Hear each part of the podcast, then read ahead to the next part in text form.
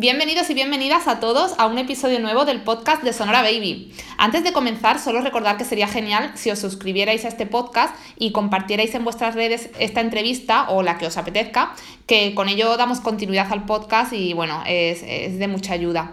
También comentaros que podéis seguirnos en Instagram en la cuenta sonora barra baja baby y dadme todo el feedback que consideréis oportuno, sin filtros, me podéis decir lo que queráis. Sin más, eh, Yolanda Velaz es mi invitada de hoy y no me puede hacer más ilusión porque ella habla a través de diversos medios y redes sociales de los temas que a mí más me interesan. Eh, ella tiene el conocimiento y las claves sobre todo lo que creo que es más importante para una madre. Yolanda es la creadora de Nadie como mamá y también del método Velaz de todo ello no, nos hablará en esta entrevista. Además, es enfermera pediátrica, es la mejor sanitaria 2.0, es ponente, formadora, asesora de imagen y personal shopper, colaboradora de prensa, mamá de dos niñas, se desenvuelve como pez en el agua en las redes sociales. Eh, en Instagram, por ejemplo, tiene más de 30.000 seguidores y nos, nos engancha a todas con sus historias diarias. Es una mujer a la que podríamos preguntar infinidad de dudas, pero como siempre voy a intentar ceñirme a preguntas sobre maternidad muy, muy prácticas y muy concretas para que nos sean de, utilidad real a, a, todas nosotras. Bienvenida Yolanda, mil millones de gracias por concederme esta entrevista. No sé si quieres añadir algo sobre ti, algo que se me haya olvidado mencionar en la introducción o algo que quieras matizar lo, has, hecho fenomenal. Hola a todo el mundo, un placer eh, para mí también estar aquí. Nos ha costado un poquito el, gestionar agendas, ¿verdad? Sí. Pero, pero por fin lo, lo, hemos conseguido. Más o menos lo, lo, ha dicho todo. Al final el objetivo de, de Nadie como Mamá es ayudar a, a cualquier eh, pareja o, o, persona individual que, que vaya a ser eh, madre y de diferentes maneras. ¿no? También eh, hay formaciones eh, gratuitas por España a lo largo del año y, el objetivo nosotros que ayudar. Genial. Bueno, voy a empezar centrándome en tu faceta sanitaria. eres enfermera, bueno, eras desde hace tiempo enfermera y de repente decidiste especializarte, especializarte en pediatría. ¿Cómo surge esta especialización? Pues mira, eh, tengo dos especialidades, además son como antagónicas, ¿no? Por un lado pediatría y por otra soy enfermera del trabajo, que tiene que ver más con la prevención de riesgos laborales, que también hay una faceta que nos afecta a las mujeres embarazadas dependiendo del, del puesto de trabajo que, que, tengamos. La especialidad de pediatría es la primera que hice. La hice nada más acabar la carrera y el, y el, motivo no fue otro que, bueno, pues cuando haces enfermería rotas por diferentes plantas, que es un poco aleatorio. o sea, tú puedes decir que prefieres unas u otras, pero luego somos muchísima gente, ¿no? Y al final es, es un sistema el que decide por dónde rotas. Yo tuve la suerte de rotar por pediatría, por la consulta de pediatría, por la UCI pediátrica, por la planta, por el nido, que es donde están eh, los recién nacidos y me di cuenta que, que bueno, pues me encantó. La verdad que fue el rotatorio que más me gustó y por eso decidí hacer la especialidad nada más acabar. Entonces, antes de ser mamá, ya te, fue antes esto, ¿no? De ser mamá, entiendo. Sí, mucho antes, mucho antes, sí. Y a lo largo de estos más de 15 años como enfermera pediátrica, ¿cuáles has detectado que son las preocupaciones más frecuentes entre las madres?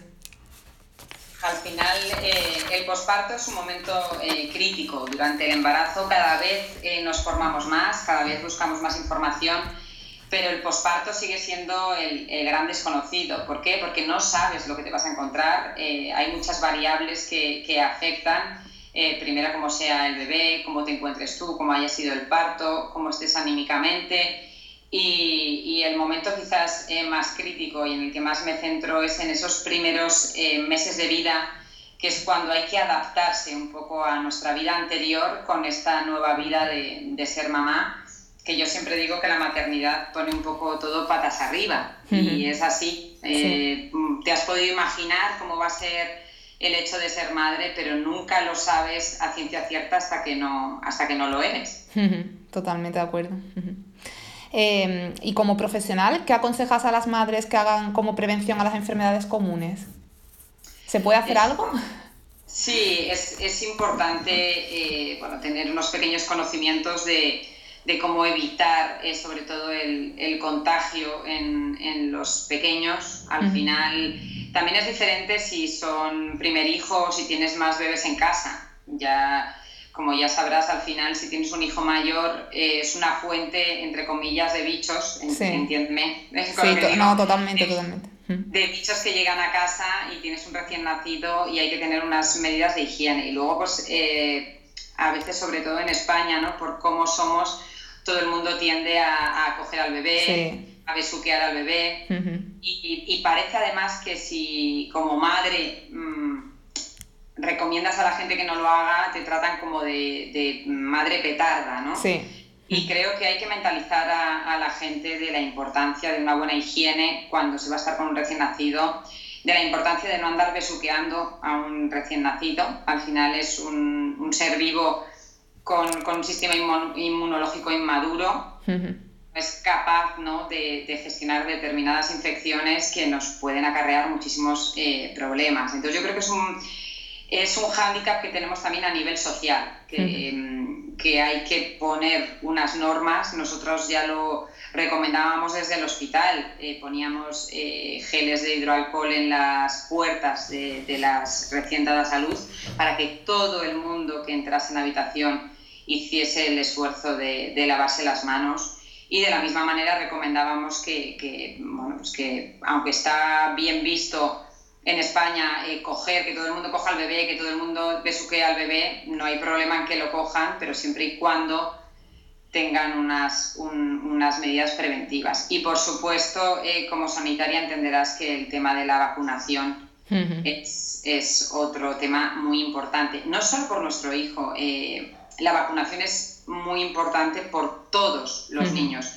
Hay niños que por desgracia no se les puede vacunar porque tengan alguna enfermedad grave, algún problema importante y la vacunación del resto de los niños es imprescindible y vital para la supervivencia de, esos niños que tienen problemas. Y eso a veces no lo entendemos. A veces pensamos solo en, nuestros hijos y la vacunación es por nuestros hijos y por todos los demás. Sí. Em, está muy bien que lo digas porque bueno, hay una corriente también eh, ahora que, en la que se defiende que, bueno, que las vacunas hasta, hasta qué punto son prescindibles. ¿no? Mucha gente em, defiende no, no, vacunar aquí en España a, sus hijos. Y bueno, está bien que, que matices esto como sanitaria como especialista para que no tengamos dudas, desde luego. Sí, al final es una corriente que ya lleva años en Estados Unidos. Por ejemplo, eh, en Estados Unidos hay colegios que prohíben la inscripción de niños no vacunados. A la gente eso le parece horrible y de horrible no tiene nada, porque si en una clase hay un niño inmunodeprimido y sus compañeros no están vacunados, estamos poniendo en riesgo la vida de ese niño. Totalmente. Entonces, eh, tenemos que ser conscientes de la necesidad de las vacunas. Tenemos eh, este año, además, el Comité Asesor de Vacunas ha sacado eh, unas vacunas recomendadas, eh, obviando las que son financiadas de las que no son financiadas, porque dependiendo de cada comunidad autónoma eso varía, y cada padre o madre pues sabrá cuáles eh, tiene que financiar y cuáles no, que evidentemente es un gasto importante en una familia, pero creo que hay de otras cosas que podemos prescindir, pero de las vacunas de nuestros hijos a día de hoy no. Eh, ¿Y qué opinas de la medicina alternativa? De la homeopatía, los aceites esenciales, eh, toda, esta, toda esta medicina alternativa, ¿qué, ¿cuál es tu opinión? Mira, es importante que, que, el que utilices otro tipo de medicinas alternativas no implica rechazar la, la medicina global y, habitual. Quiero decir, a mí me parece fenomenal que unos padres eh, prueben la homeopatía si tenemos un, un bebé con cólicos y estamos eh, probando diferentes cosas. Es un momento crítico, es, es, angustioso tener a un bebé que llora más de dos horas al día. Pongo el, el, el, hecho del cólico porque es algo bastante generalizado ¿no? y es uno de los momentos en los que se suele utilizar la homeopatía o aceites esenciales para diferentes cosas y también para el masaje infantil, que a mí me parece, me parece fenomenal, pero no, no por eso creo que hay hueco para todo si tú verdaderamente los quieres utilizar, pero eso no implica que rechaces la, medicina general. ¿no? También, bueno, ahora que has comentado lo del masaje infantil, también eres educadora en masaje infantil. Eh, cuéntanos un poquito en qué consiste. ¿Es sanador o es una técnica de relajación para los peques o, en qué consiste? Pues mira, el, taller de masaje infantil a mí me parece uno de los talleres imprescindibles cuando se es padre la gente piensa que en, el taller de masaje infantil solo enseñamos a relajar a los bebés y, es una de las cosas que podemos conseguir a través de, del masaje infantil. Podemos conseguir la, la, relajación, pero también podemos conseguir el alivio de determinadas molestias, eh, por ejemplo, digestivas. De hecho, se, se, enseña una rutina para cólicos que se realiza fuera de lo que es el, el taller de masaje infantil completo, que por un lado harás el masaje y por otro lado harás la rutina para cólicos, por ejemplo, en los cambios de, de, pañal. Pero no solo vas a aliviar o vas a relajar, también es un momento de estimular las terminaciones nerviosas de ese bebé y es un momento de interacción importantísimo. Uh -huh. El tacto es el primer sentido que se crea en el vientre materno y es el último que desaparece antes de que fallecemos. O sea, es el, es el sentido que más tiempo tenemos con nosotros es importantísimo. De ahí también la importancia del piel con piel desde el nacimiento. Uh -huh. Cuando un bebé nace, no sabe que es un, un, ser independiente a la mamá. Lleva 40 semanas escuchando un latido, escuchando una respiración, escuchando una voz. Por eso con el piel con piel fomentamos también la reducción de, de ese llanto, ¿no? de ese llanto por estrés, por estrés de separación. Eh, yo siempre les digo a los padres que que tengan paciencia con, con, los abuelos, porque los abuelos muchas veces dicen, ah, es que no hacéis más que coger a los niños en brazos y los estáis acostumbrando. Sí, sí, sí. Esto es normal también, entiendo su visión. Eh, de hecho, a muchos talleres al final vienen abuelos y es muy enriquecedor. Te, tenemos que tener en cuenta que a nuestros padres en muchos casos les dijeron que la lactancia materna no era buena. En, hubo una época en la que se fomentó la lactancia artificial, se les recomendaba meter a los niños en un cuarto aparte para que, para que no se acostumbrasen a los brazos. También dormíamos boca abajo cuando se ha demostrado que es mucho mejor y más recomendable dormir boca arriba para evitar la muerte súbita.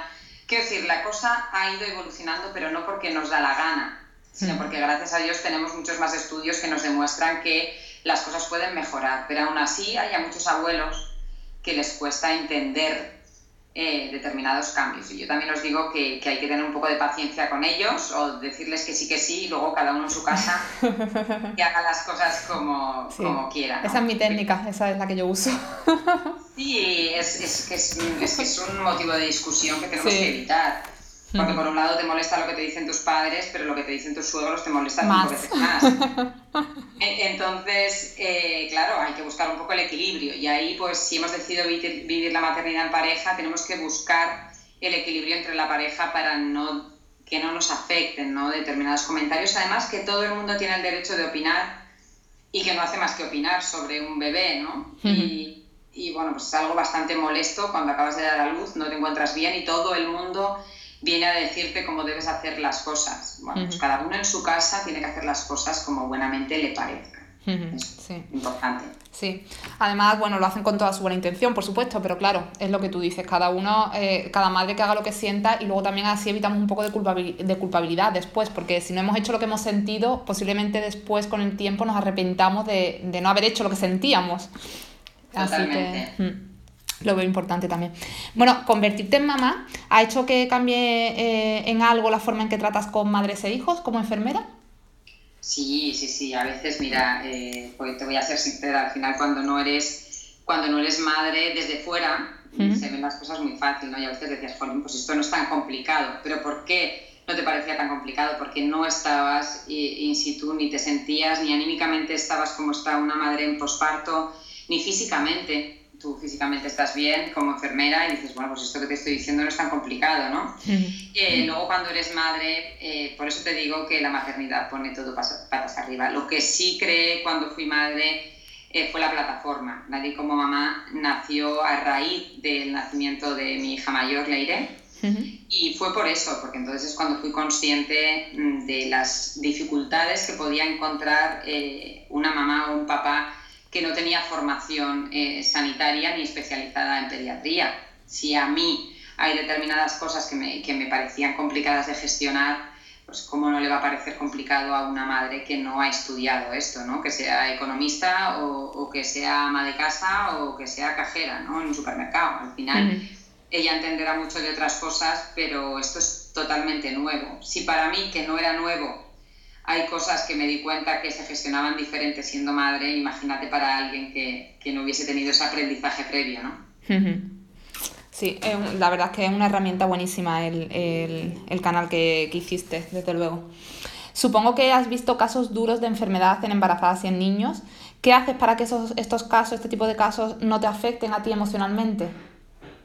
Mira, he vivido mm, momentos duros, no, no tanto, a veces sí que hay momentos críticos en, en un parto. Eh, yo siempre os digo que a veces es mejor no saber. Yo no disfruté de mi embarazo hasta prácticamente el final. ¿Por qué? Pues porque, bueno, porque al final cuando has vivido otras experiencias eh, piensas a ver si me va a pasar a mí. Cuando no sabes ¿no? el abanico de posibilidades que puede haber, o cuando la gente va a la ecografía de las 20 semanas y su única preocupación es si es niño o niña, ¿no? y, para mí eso nunca me ha preocupado. me preocupaba todo lo demás menos eso, pero quizás lo más duro que viví fue la época en la que trabajé en oncopediatría. Eso fue una lección una lección de vida y no soy la misma desde entonces. Pero no solo por los casos de, de niños pequeños que, que, los teníamos, pero teníamos casos hasta adolescentes y personas que prácticamente tenían mi edad ¿no? en aquel momento.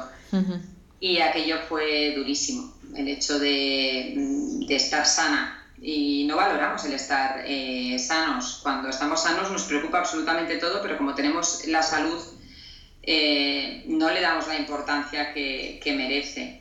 Y yo siempre digo que vivo por dos o por tres desde entonces, porque por desgracia tuve que despedirme de, gente que, con la que compartí momentos inolvidables, gente con la que mm, me iba a tomar una cerveza también, porque esa gente con 18, 19 años, 20 años, cuando tenían sesiones de radioterapia y luego estaban bien, también necesitaban su momento de ocio, ¿no? Y nosotras también muchas veces decíamos, bueno, pues veniros y nos vamos a tomar algo. Y hacías una relación familiar. Eh, al final, con el tema de la oncopediatría es que, que son eh, pacientes que están durante mucho tiempo y al final tienes una relación muy cercana con ellos y con su familia y afecta muchísimo. Un desenlace negativo es complicado ¿eh? conseguir hacer el, el reset y, y, luego cuando yo sigo teniendo compañeras eh, mías que trabajan en la UCI que tienen hijos de la misma edad y de repente te viene un caso de una sepsis y un bebé que se te muere en horas. Un bebé que estaba perfecto, que ha cogido una infección, que se ha complicado y que ha fallecido. Eso sigue pasando a día de hoy, eso pasó hace poquito. Y, y es durísimo. Pero tú vas a tu casa, ves a tu bebé y dices, ¿qué tiene que ser que te mm. pase eso? No hay palabras de alivio para eso. Yo creo que solo podemos dar gracias a los que no nos ha pasado.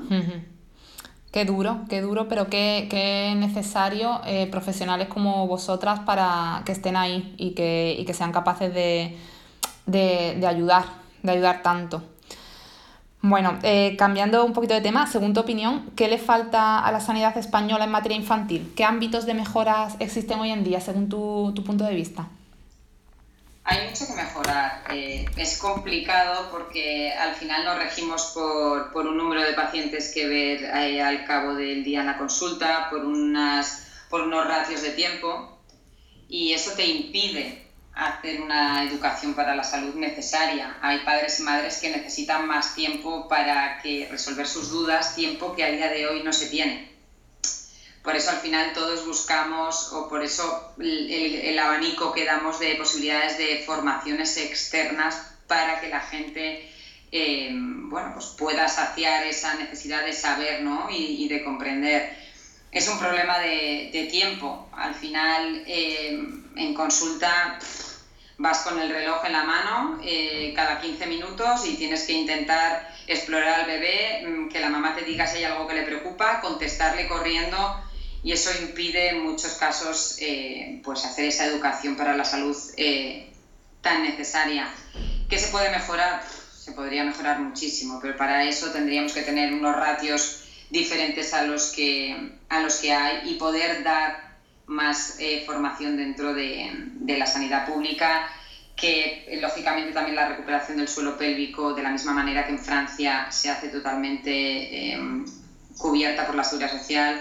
Aquí en España las madres eh, seguimos buscando esa recuperación de nuestro suelo pélvico fuera con un soporte económico. Entonces esto es como lo de las vacunas. Es que si tendríamos que empezar, primero deberían ser todas las vacunas financiadas, deberíamos tener ratios más, más amplios y, hay determinadas recuperaciones que también deberían estar eh, cubiertas por la seguridad social. A día de hoy es complejo y es complicado y con la situación que tenemos eh, creo que esto no va a cambiar eh, a corto plazo.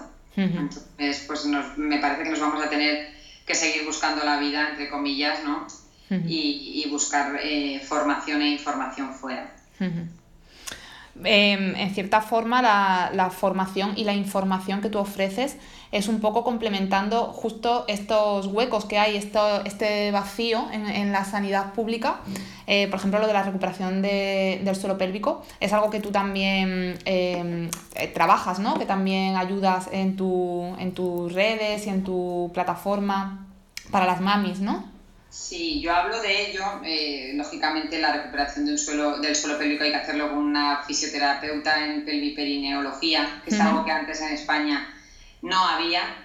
Yo tuve la suerte de conocer a una de las mejores profesionales de, España, que es María Medrano, que se formó en Francia, porque ya te he dicho que en Francia desde hace muchísimos años eh, lo cubre ¿no? Eh, el sistema público.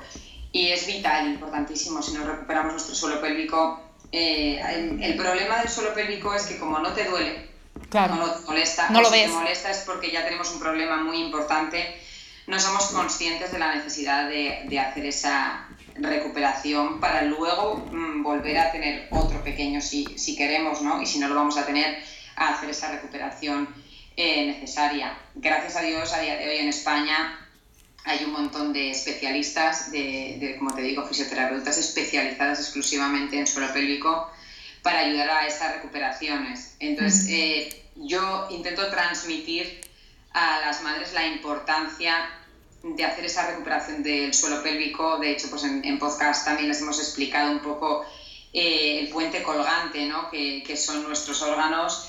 Eh, las mujeres eh, a día de hoy pretendemos hacer casi el mismo deporte que hace un hombre y nuestro sistema, bueno, es que nuestro sistema orgánico no está preparado, al final nuestro suelo pélvico no está preparado para hacer eh, determinados deportes que, los hombres sí pueden realizar, ¿no? Y hay que hacer eh, un entrenamiento previo de suelo pélvico que hasta hace poco no se hacía, ¿no? Pues por ejemplo que deberían hacer con las gimnastas, con las niñas, eh, deberían hacer un precalentamiento del suelo pélvico antes de empezar a, entrenar. Tenemos eh, niñas y adolescentes con problemas de suelo pélvico que no han sido madres, pero que igual han, hecho deportes de competición y no se ha cuidado ¿no? ese ejercicio del suelo pélvico. Yo espero que todo esto vaya cambiando eh, y sobre todo que las que hemos sido madres seamos conscientes que, que tenemos que recuperar ese suelo pélvico que no siempre molesta, pero que de repente un día se te va a escapar el autobús, echas a correr y se te escapa el pipí. No es normal. Si te pasa es porque, porque el suelo pélvico no está, en, no está recuperado. ¿Y el suelo pélvico recomiendas en cuanto se da a luz ponerte a hacer ejercicios de Kegel o a, o a trabajarlo o hay que esperar la cuarentena? ¿O cómo más o menos? ¿Cuál es la, la etapa ideal para empezar a trabajarlo?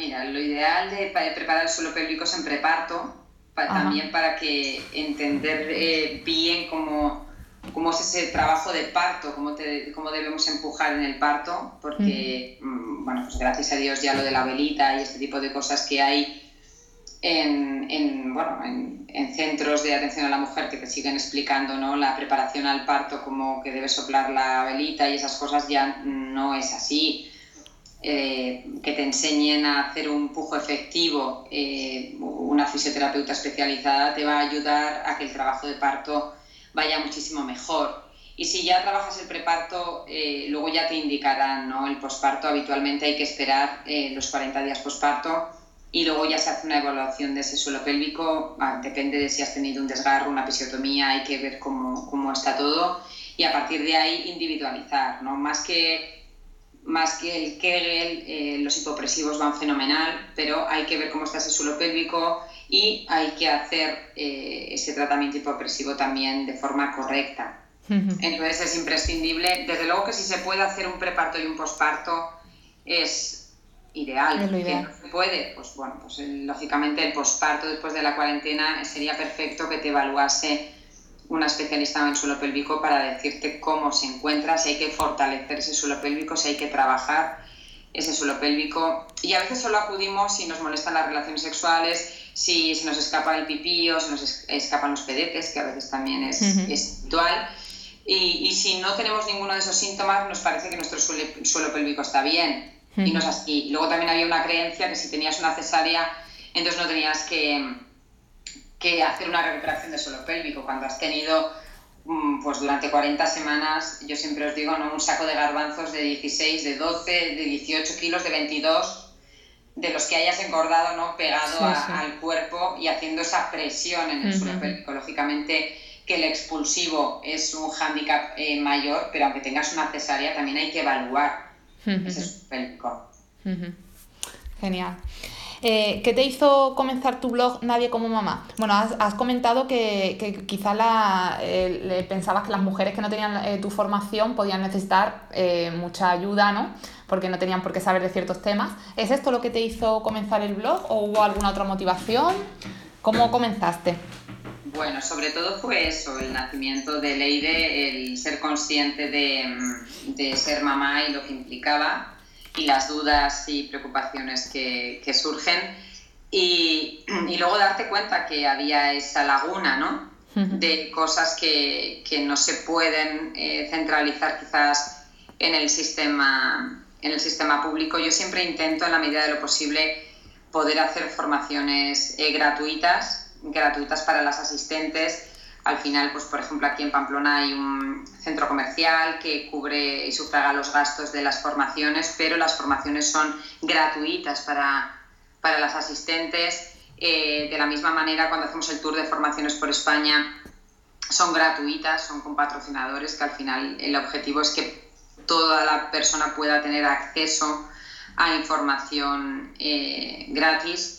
Y luego a partir de ahí, pues para gente que quiera, pues mm, que cree la metodología con todas las dudas ¿no? y preguntas que surgieron a lo largo de los cuatro primeros años de, de la plataforma en la que solo había artículos de texto. ¿no? Ahora yo os digo que es una plataforma de ayuda integral porque están los artículos de texto, están los artículos de podcast y además de todo eso están las formaciones que impartimos, que hay muchas más en Navarra, lógicamente, porque yo vivo aquí, pero que también viajo por, por España a lo largo del, del año y, y, bueno, también está la formación online para que se pueda hacer y las asesorías online. Aquí hacemos asesorías presenciales. ¿Por qué? Pues porque al final cuando, cuando das a luz a veces te surgen dudas que no pensabas que ibas a tener o tienes una complicación en la lactancia que no contabas con ella y el hecho de poder ver a, alguien eh, cuanto antes o poder hacer ¿no? una call por Skype para que alguien te cuente si lo que te está pasando es normal o qué puedes hacer para solucionarlo, creo que,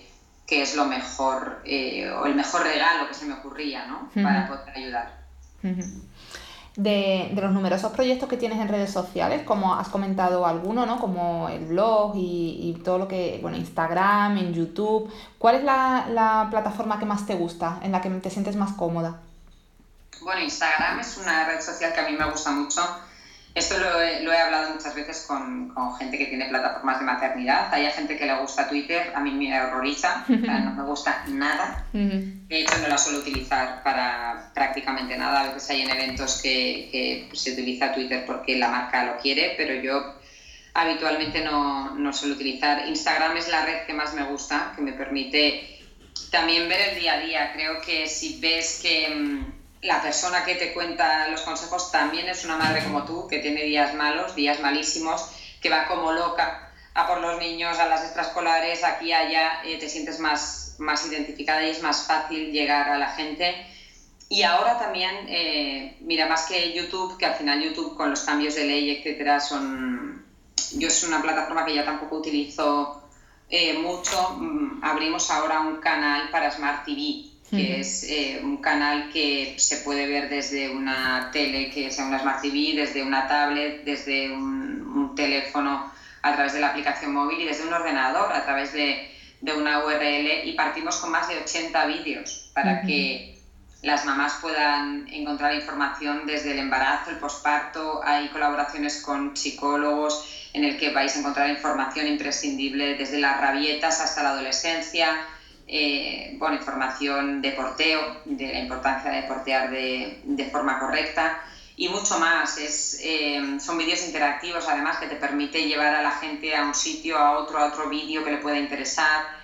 Es un formato que, en el que he puesto muchísima ilusión, que el lanzamiento será en breve, posiblemente en marzo, y, creo que, que, es una plataforma estupenda. A día de hoy disfruto mucho del podcast, el podcast a mí me, encanta, la radio es algo que, que disfruto mucho también, es un medio que engancha muchísimo y de red social Instagram, por supuesto.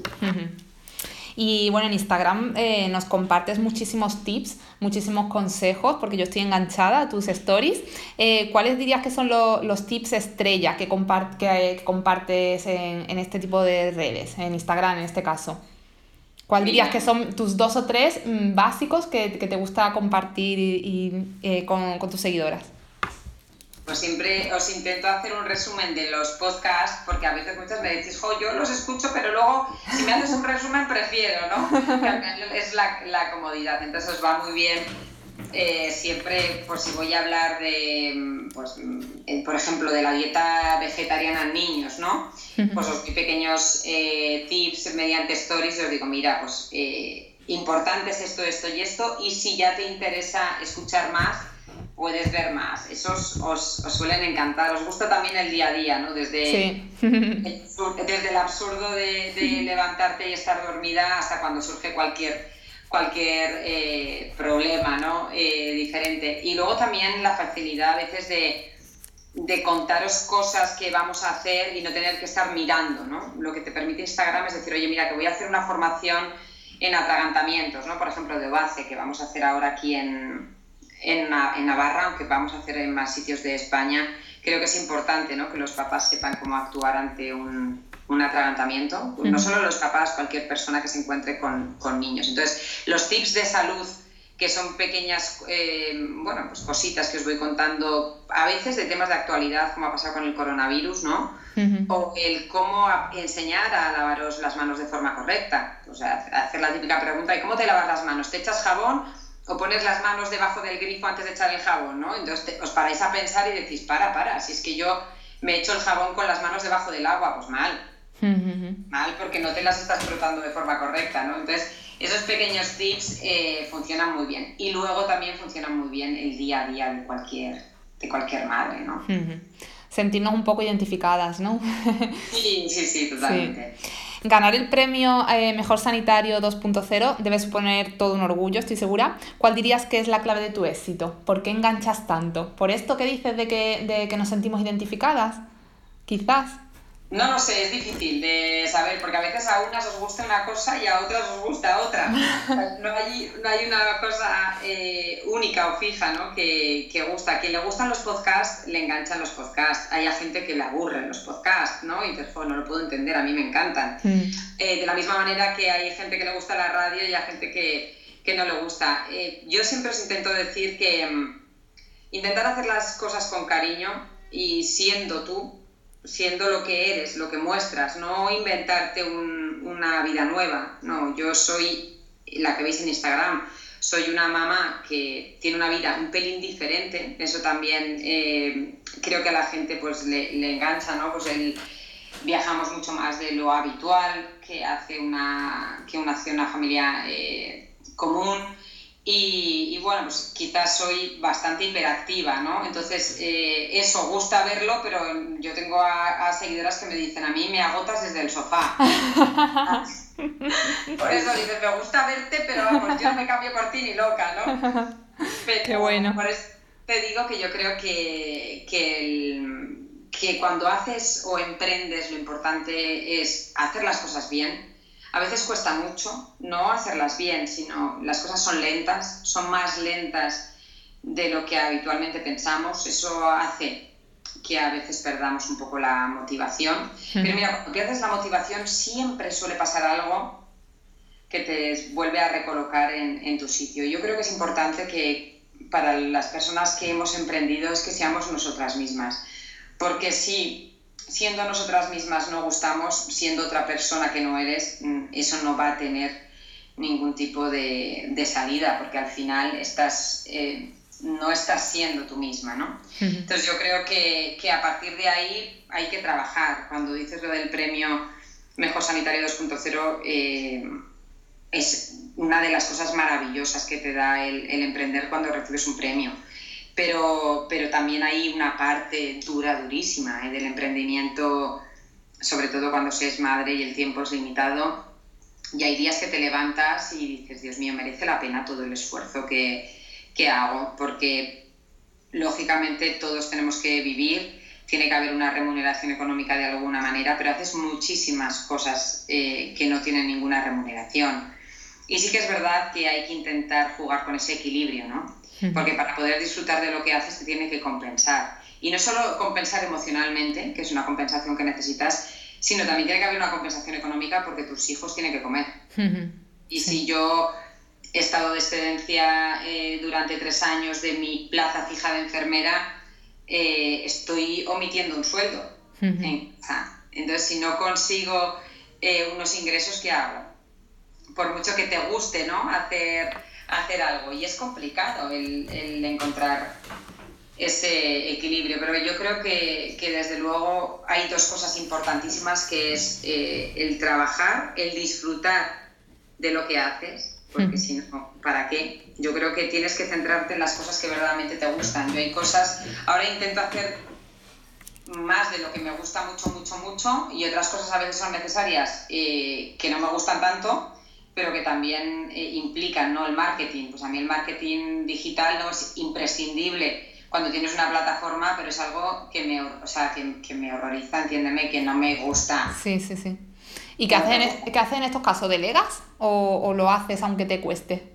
No, hay muchas cosas que delego. Al final eh, llega un momento en el que tú no puedes abarcar todo.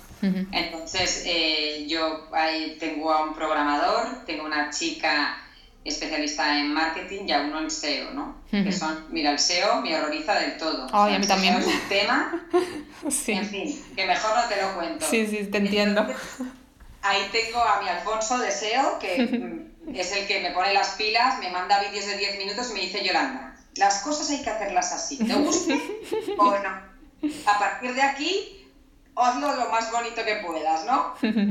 Y, y luego, pues, eh, Carlos también en la parte técnica, ¿no? Porque yo hay cosas de... Pero yo cuando monté, cuando monté el blog, hice un curso de WordPress y lo monté yo pero no tenía ni idea de WordPress. O sea, yo hasta el primer eh, verano en el que tuve a Leire y decidí hacer un curso de cómo montar un blog, eh, no sabía ni lo que era WordPress. No tenía ni redes sociales, con eso te lo digo todo. Cuando muchísima gente pues tenía Facebook y, y sobre todo Facebook en aquella época, yo ni lo tenía. ¿Y de, esto, de esto cuánto hace? ¿Cuánto tiempo hace? Pues Leire va a hacer ocho años, pues siete. O sea, en siete años has construido muchísimo, de, de, no tener ni idea de WordPress a lo que has montado, ¿eh? Sí, sí, pero parece poco, pero, pero es como Narnia, ¿eh? Siete años. Es, es, tremendo, lo que pasa que sí que es verdad, que claro, te paras a pensar que al principio Nadie como mamá era un blog en el que yo contaba mis experiencias, ¿no? Sí, como madre eh, sanitaria, pero mis experiencias a día de hoy es una plataforma integral a la maternidad, ¿no? Donde puedes encontrar ayuda si la necesitas. O sea, ha, cambiado eh, bastante el formato, ¿no? Ha ido evolucionando. Al final te tienes que ir adaptando y, y bueno, y los, y los costes también, porque claro, por un lado, eh, el tener eh, a personas, al final ellos, yo soy autónoma, ellos son autónomos, ellos me facturan a mí por sus horas trabajadas y, y, lo mismo que trabajan conmigo, trabajan con otra mucha gente, lógicamente, porque yo hay semanas que igual necesitamos más trabajo de SEO y semanas que necesitamos menos, ¿no? Eh, lo que he intentado es buscar a, gente que trabaja con más personas, no únicamente trabaja conmigo, y, y, haces como tu mini equipo de confianza. Eso sí que me ha costado, ¿eh? porque para cuando encuentras a alguien que trabaja como a ti te gusta, eso es más complicado. Sí, suele ser. Al final trabajar con personas es, es, complejo. Pero bueno, enhorabuena si has conseguido tu mini, tu mini equipo de confianza, desde luego, enhorabuena. Sí, sí, sí, gracias, gracias. Me ha costado, ¿eh? me ha costado unos cuantos disgustos y, y, tirar el dinero a la basura también, ¿eh? con gente que, que luego no ha hecho las cosas como parecía que las iban a hacer. Pero eso es el pan nuestro de cada día, y yo creo que nos pasa a todos en, en todas las, eh, bueno, pues, eh, en cada trabajo ¿no? y en cada situación de la vida. Bueno, y eh, quizás fruto de tu hiperactividad que me, que me comentabas antes, eres asesora de imagen y personal shopper también. Son facetas muy distintas a las que hemos estado comentando hasta ahora. ¿Cómo surge tu interés a estas profesiones? Mira, pues no, es una, no surge el interés como para em, trabajar eh, de ello, cuando estaba embarazada de Leire y estaba ya de prestación de riesgo por embarazo y tenía más tiempo, como era mi primera, mi primera hija, eh, pues di un curso presencial, era los fines de semana en Madrid, mi marido es de Madrid, y, y entonces le dije, oye, mira, me apetece esto. Digo, y le dije, así que ya tengo regalo para el cumpleaños, y, nos vamos a ir los fines de semana a Madrid y hago el curso, ¿no? Y me encantó. La verdad, a mí siempre me ha gustado mucho la moda, me ha gustado cuidarme y por eso también a veces em, hago tanto hincapié en, en, eso, no en que las madres se tengan que cuidar, sino que si una madre se cuidaba antes de ser madre, creo que tiene que intentar mantener ese equilibrio con su vida anterior después de ser mamá. Yo no digo que una mamá que no se maquillaba antes se tenga que maquillar ahora que es madre. Por supuesto, cada uno tiene que hacer las cosas como las hacía. Pero si tenemos una mamá que antes de salir de casa antes se arreglaba, se maquillaba, le gustaba la moda, le gustaba verse bien, para sentirse al 100% en la maternidad va a tener que volver a sentirse así. ¿entiendes? Entonces es importante eh, también decir a las mamás, oye, mira, si te gusta arreglarte, pues igual tienes que dormir 15 minutos menos, levantarte con tiempo, arreglarte primero tú, luego despertar a, a, las niñas. Si te gusta verte bien, tendrás que sacar tiempo para hacer deporte. a, las, a, las mujeres nos cuesta muchísimo la rutina deportiva. La que hace deporte hace muchísimo y la que no hace no hace nada. Cierto, sí, sí. Y los hombres para eso casi todos hacen algo. Sí. Entonces, eh, eh, ¿es difícil buscar el tiempo? Sí. Eh, ¿Es duro? Sí, yo me voy al gimnasio a las ocho y media de la tarde. O sea, a mí lo que menos me apetece... Es irte al gimnasio a esa hora. Hasta las ocho y media, pero cuando vuelvo a las diez de la noche, digo, ostras, estoy como nueva estoy como nueva físicamente y, cerebralmente me he ido agobiada y he vuelto relajada.